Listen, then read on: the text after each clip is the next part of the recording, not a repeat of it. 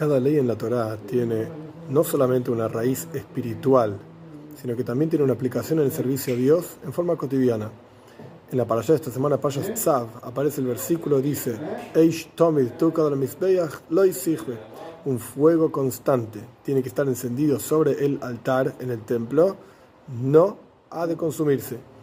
Y explica el Magid de Mesrich, el segundo maestro hasídico, que en la práctica Eish Tomid, un fuego constante, tiene que estar sobre el corazón de cada uno de nosotros. El altar en el templo representa el corazón de cada uno y tiene que estar ardiendo de amor a Dios y temor a Dios. Cuando arde en la práctica de amor a Dios y temor a Dios en el corazón, en el interior, Loy, todo lo negativo, sigbe, lo consume. En lugar de leer que no ha de consumirse el fuego, ese fuego va a consumir todo lo negativo de la persona.